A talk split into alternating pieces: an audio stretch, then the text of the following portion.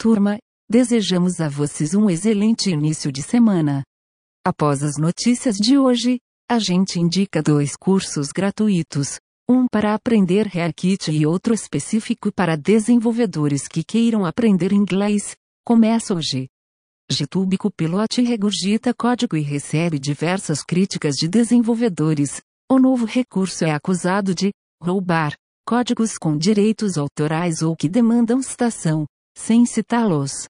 Um caso foi a função Fast Inverse Square Hot, implementada originalmente no código-fonte do jogo Quake 1, e que foi transcrita por completo pelo copilote, incluindo um palavrão nos comentários, criando um risco para desenvolvedores, pois o código original possui uma licença GPL que pode conflitar com a licença do software que está sendo projetado.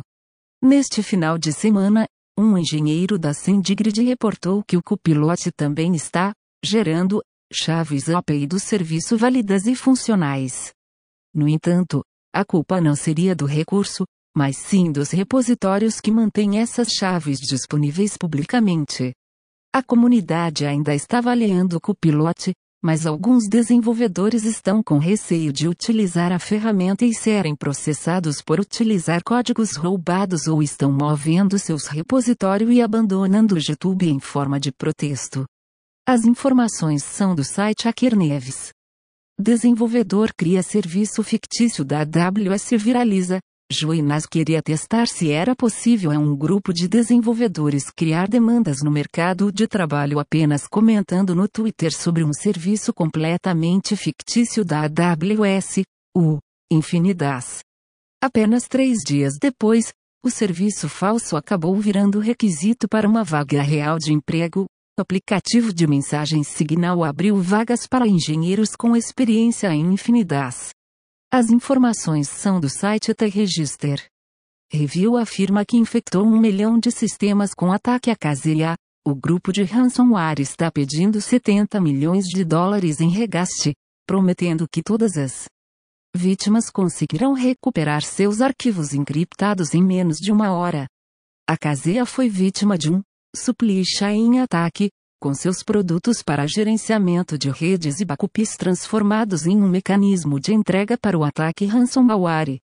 As informações são do site T-Register.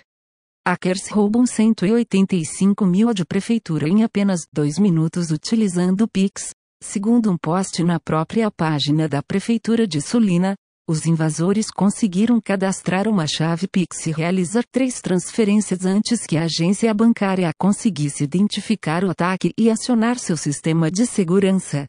A prefeitura afirma que o Banco do Brasil vai devolver o valor roubado. Novo CEO da Qualcomm, o brasileiro Cristiano Amon, quer superar novos processadores M1 da Apple. A empresa irá criar sozinha um novo SOC, System on a Chip, para notebooks sem depender de desígnios da ARM. Em março deste ano, a Qualcomm comprou a startup Novia, fundada por ex-funcionários da Apple que trabalharam no chip M1, por 1,4 bilhão de dólares. Info do site Ars Technica.